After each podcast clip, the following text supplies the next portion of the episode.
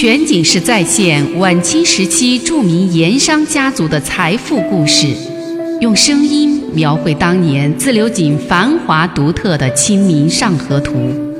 据王瑞小说《盐商世家》改编，悦享九零八自贡文化旅游广播为您倾情演绎《自流井往事》。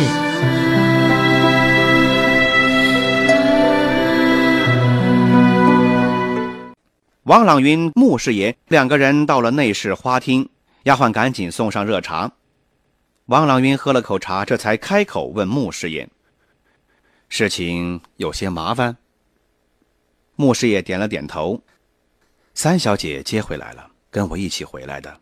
二爷和秋月还有几个参与打斗的家丁被赶来的捕快带去了分县衙门。不过我已经给分县衙门的刑名宋师爷关照过了，事情也坏不到哪儿去。”如今要紧的是旭府的人那边，可能会有点麻烦。你看麻烦在哪里？那个李师爷把被打伤的高阳和镖头武师安顿在了客店里，已经派两路家丁骑快马连夜往徐州府和富顺县衙报信求救。不过，真正的难处还不在这里。客栈里那两个受伤的，我也去看过，情况似乎不太好。穆师爷说着，看了王朗云一眼，有些迟疑。王陀下手太重，两个人到现在昏迷不醒。那些人找街上好几个名医都看过了，都摇头说恐怕没救了。分县胡县城也找了个医生来看了一回，也说脉象凶险，怕是过不了今夜。眼下情形弄不好，怕是会出人命。王朗云闷头吸着水烟，没出声。穆师爷又说：“若是出了人命，按衙门规矩就得关入死牢。一入死牢，日后打救起来就会麻烦了。那案子也不是州县可以定得了的。”穆师爷本来是官司客出身，对大清律例以及衙门的规矩那是熟悉的很。平时王家或者是相关的人有什么样的事儿给弄进去了。上下搭救捞人这些事儿，都是他穆师爷一手办理。这个时候，王朗云不再抽烟，放下了银烟袋，沉思了一阵儿，才望着穆师爷说：“你看，这个事情还有没有结束？”穆师爷想了一想，我看也不是没法子可想，不妨找郭太医出马试试，或许有救。王朗云听罢，点了点头，说：“好。”穆师爷正要出门，又转头望着王朗云，建议说：“此番事情闹得太大，徐州府那边还有省城，恐怕四爷也得考虑如何应付啊。”王朗云又点了点头，说了声“好”。穆师爷紧急安排，匆匆动身过河去接郭太医，而王朗云再也没有返回后园子看戏。一个人在花厅喝茶抽烟，思前想后，应该如何应付眼前这番事端。那边穆师爷连夜带着两乘轿子，有两个家丁打起灯笼相随，从珍珠寺祠堂下山，从三道拐经过下桥，过富溪河，一条古岩道翻过会柴口，抄小路赶往一对山下小地名叫做二道桥的地方，恭请郭太医出马救人。在这儿，咱们就得说一说当年自流井的一大奇人郭太医了。也幸亏当晚穆师爷请动了郭太医出马，如若不然，徐州府大名鼎鼎的高衙内这次自流井之行，那就不仅仅是个悲剧了，还可能会变成惨剧，哎，就是惨剧。郭太医此人其实不是正经的医师，所谓太医，那是民间对他的称呼，或者说是绰号。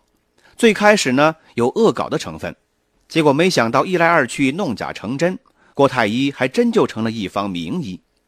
在自流井地面上，他是民间公认的八大奇人之一。为什么说是奇人呢？因为他呀，既不是医道世家出身，也从来没有学过医。放到现在，不说行医执照拿不到，恐怕就连当个赤脚医生，那也是不够资格的。而且他从来就不读医书，也不研究医理，弄医搞药，纯粹就是无师自通，自得其道。而且他弄出的药方药引，比鲁迅笔下的名医当年给他父亲治病的那些古怪药方药引还要奇怪，像经霜三年的甘蔗、原配的蟋蟀一对、平地木石珠、败骨皮丸，比这一类还要奇还要怪。不过虽然说奇怪，但是疗效却出奇的好，而且都是一些疑难杂症。别的太医治不好的，他郭太医只要肯出手，灵验的很。这郭太医奇方异术非常古怪，做人就更古怪了。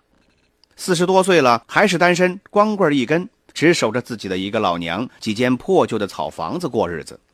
后来医术有名了，也渐渐有人上门提亲送姑娘，也有人上门送银子。他呢，一概不要，而且是拒人于千里之外。平日里看病出诊，他也不为钱财，全凭人情和心情，不分贫富，不看贵贱。心情好了，人对路了，不仅是分文不取，而且还倒送药剂膏丸。那要是不高兴，不管你是官府人家还是豪绅巨富，再多银子也不肯。所以说，这个人啊，很难打交道。郭太医他不是正经读书人出身，平时也不大读书，成天就在自己的破草房子以及屋后的一块园子里养一些怪虫怪草，这其中有很多别人连见都没见过，更别说叫出名字了。再后来，人们才弄明白，那是郭太医寻药引子，研制各种药剂膏丸的药源药库。不过，这郭太医倒是一向很卖穆师爷的面子，为什么呢？原来按照坊间的排名，穆师爷在自流井的八大奇人之中，竟然是排名第一的一哥。常言不是说了吗？惺惺相惜，英雄重英雄。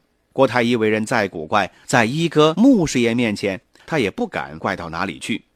所以说，当天晚上啊，穆师爷一请，他就来了。